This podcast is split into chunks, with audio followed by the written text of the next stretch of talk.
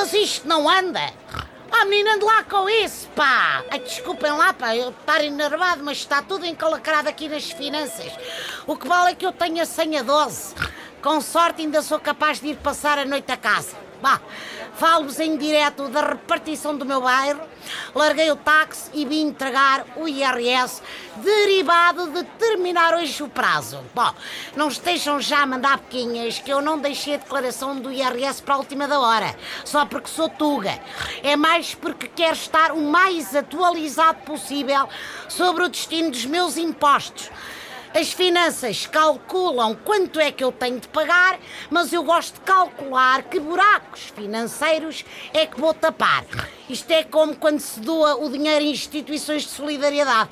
A malta gosta de saber já agora em que é que o carcanhol é aplicado.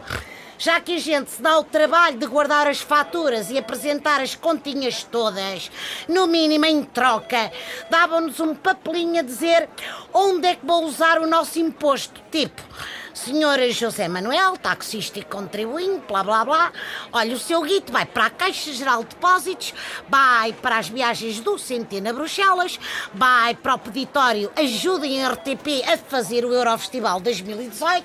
Epá, e pronto, ao menos um gajo sabia em primeira mão uh, para onde é que ia o dinheiro e não descobria anos mais tarde nos jornais. Bem, bem sei que podia ter entregue o IRS na internet, mas eu nisto dos impostos, pá, prefiro fazer as coisas cara a cara. Trago o dinheiro todo numa mala para entregar, parece que vim fazer um negócio escuro e todo. Bem, e na verdade é disso que se trata. Agora, resta-me esperar que este guito seja como um bumerangue e volte daqui a uns tempos. Não há nada melhor do que receber um reembolso catano. Bem, sei que aquela massa era nossa, mas sabe tão bem como encontrar uma nota esquecida no bolso de um quispo. Até amanhã, pessoal!